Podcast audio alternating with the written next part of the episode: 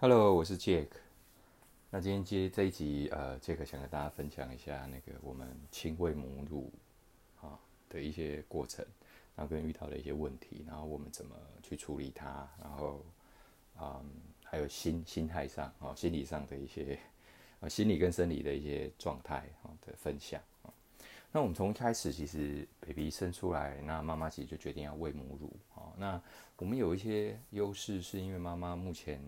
小朋友现在两岁多嘛，都还是全职在带哈，所以呃这件事情要做到是相对比较容易哈。你试想，如果你是一个全职妈妈，那当然你要看你的这个工作环境是不是友善啊，有没有挤乳器呀，啊挤乳室，好，你可以挤乳，然后保存这个母乳回来再给小朋友喝。那即使是这样，其实还是有非常多的不方便啊。那是更不用讲说，其实有一些妈妈，其实她很想做这件事，但她可能本身就没有那样的条件，哦，就是。就是没有奶，哈，这种状况也会有，所以呃，千万不要再给那个妈妈有压力，说，哎，我怎么没有喂母乳啊？喂母乳这么好，你怎么没有做？哈，其实这个事情就是呃，每个人状况都不一样，然后你就做你最好的。那我其实，在某集也有提到，其实配方奶现在呃，模拟那个母乳的成分也都做得非常非常好，哦，那甚至有一些报道说，其实他们也不输，哈，基本上因为你是调整的嘛，你要加什么东西进去都可以啊。那但是母乳还是呃比较被推荐呐，哈，就大部分的这个呃报道来讲，那其实即使你可能没有办法一直喂下去，但至少就初乳嘛，哦，大家在想初乳的营养成分各种都最高嘛，所以我想不管怎么样，大家应该尽可能初乳都还是会让小 baby 喝一下，哦，因为可能母乳里面的乳铁蛋白各方面其实对它的抵抗力都还是有一些帮助，那所以。我们一开始啊，就就决定要喂嘛。那其实我之前也有分享过几次，比如在月子中心，甚至我们回来的时候，我们其实都还是有搭配配方奶或者是母乳瓶喂。好，那主要原因是一直有一个观点，或是我们那些护理师啊，或月子中心的这个照护人员都告诉我们，就是跟跟我们讲说，哎，其实这样妈妈可以不用一直挂奶哦，因为新生儿有一两个小时就要喝一次，所以如果你亲完全亲喂，就是。你可能几乎没有休息的时间哈，那其实后来我们发现，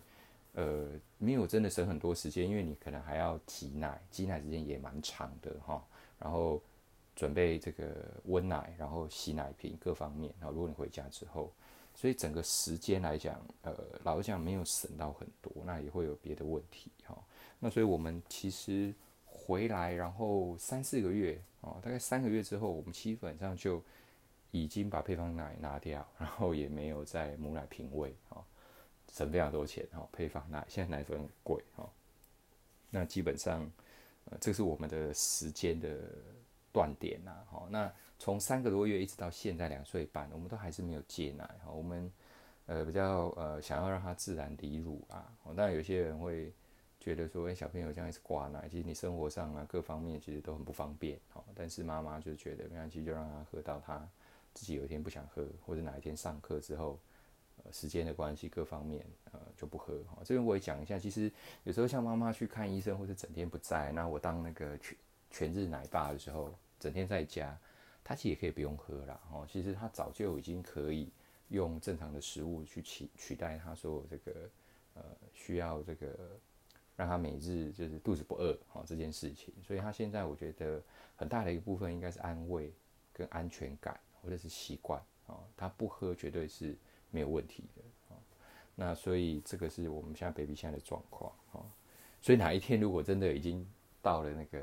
就是完全不喝，他哪一天突然跟我们讲说他爸爸妈妈不想喝了，我一定会录一集哈，因为太值得纪念哈。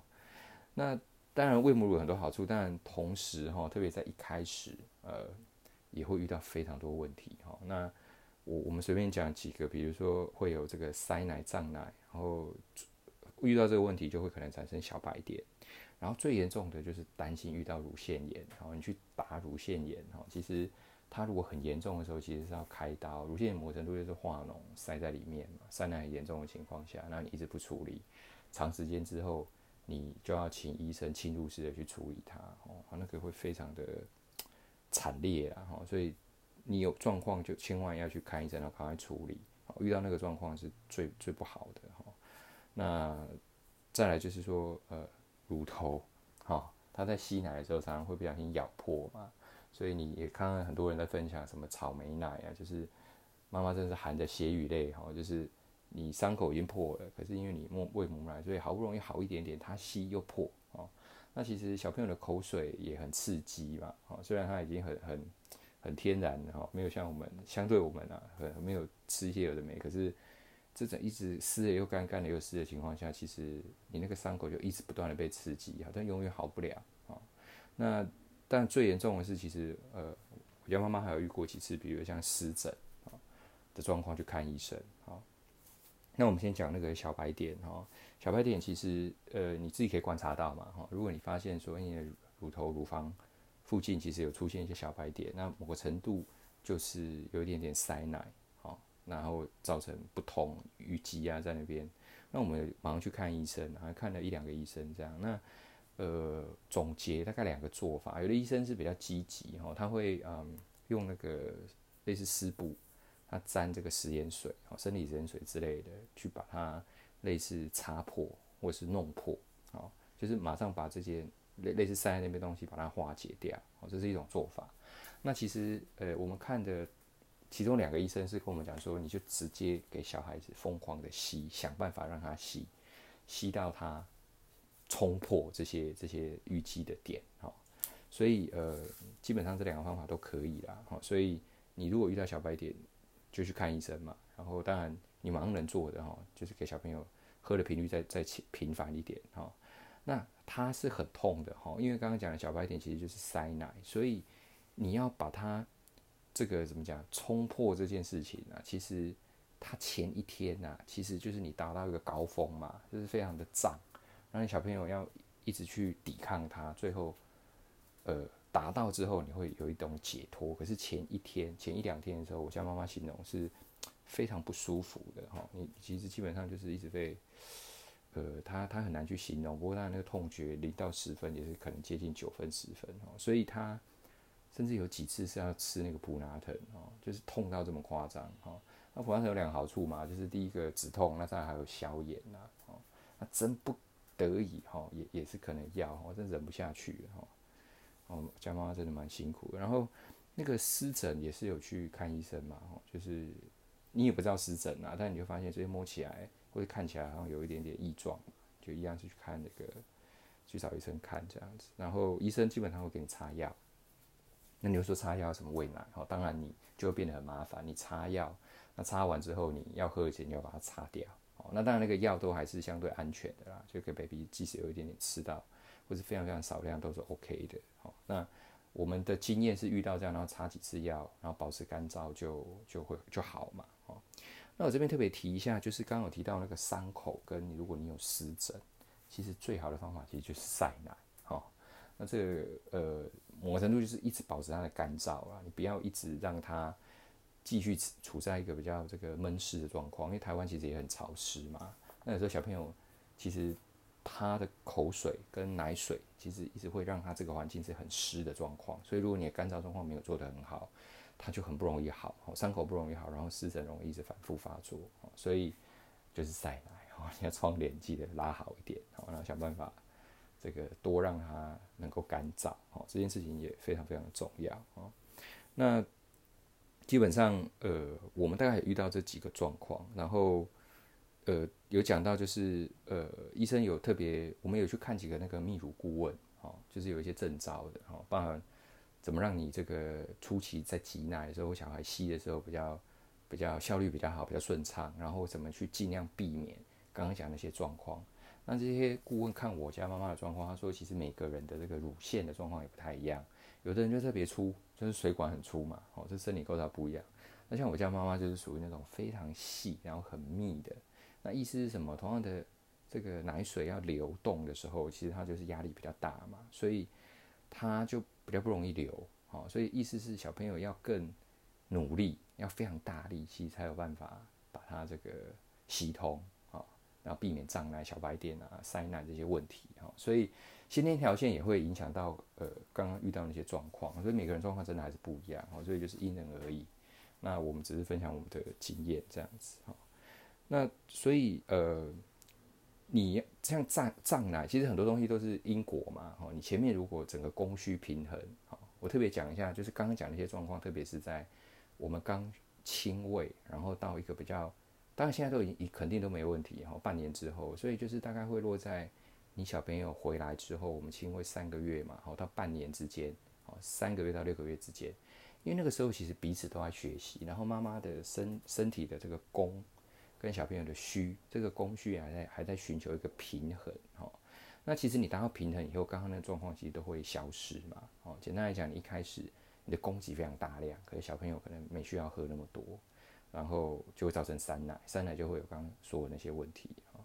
那到后面一点，其实他人的身体就是这么奥妙，他自己会去调整。那小朋友就会配合小朋友的量，然后一直在调。哦所以你会发现，大部分这样的状况还是比较在前期，你刚开始喂小配小 baby 喝母奶的时候，会遇到这种状况是比较多的。哈，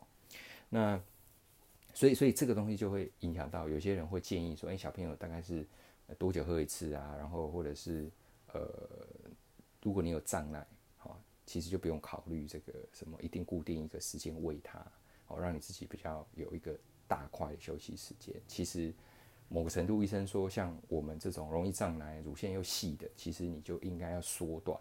你的这个喂乳时间，好，你等于是让它一直保持不塞的状况，一直容易畅通。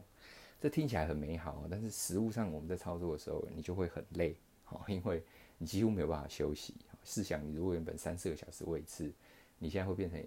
可能两个小时以内你就要喂一次，那一天你就几乎是一直在喂奶。不过，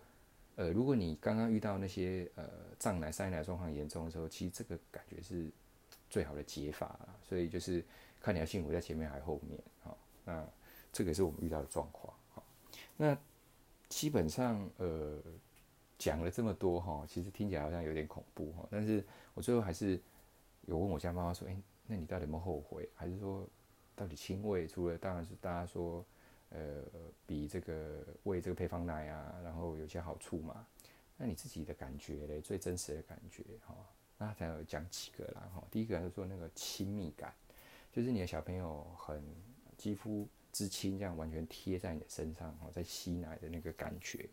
他觉得是呃没办法取代的哦，非常的 touch 哦。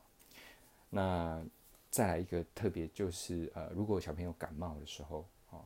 那其实配方奶其实之前有讲过，它的吸收其实没有像母奶那么好嘛，所以如果你又遇到比如说拉肚子或是肠胃炎，